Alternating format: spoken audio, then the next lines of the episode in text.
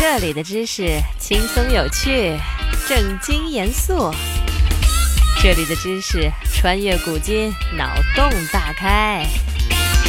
听听知识的声音，成为话题达人。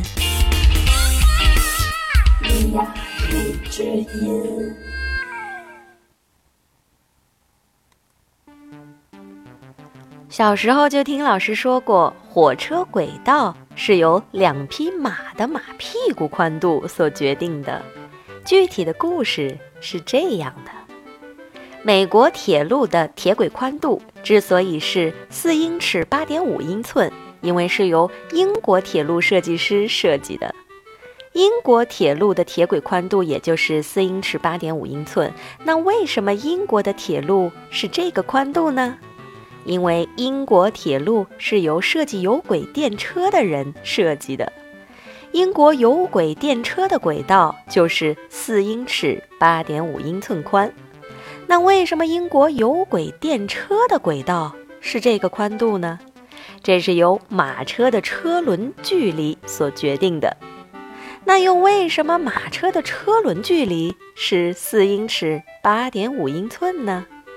因为古代战车是由两匹马拉动，这两匹马屁股的宽度加起来就是四英尺八点五英寸，因此我们可以推论，美国现代化铁路的轨距居然是由古代马屁股的宽度所决定的。故事继续，美国航天飞机燃料箱的两旁有两个火箭推进器。这些推进器是由一家公司设在犹他州的工厂所提供的。造好之后，要用火车从工厂运送到发射点，路上要通过一些隧道，而这些隧道的宽度只是比火车轨道宽了一点儿，因此火箭助推器的宽度是由铁轨的宽度所决定的。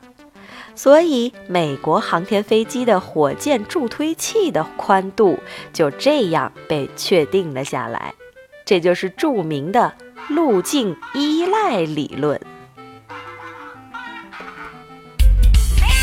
学习一个新知识，进入一个新世界。今天的知识就是这些，你有什么疑惑想要解答，快留言吧。米之音。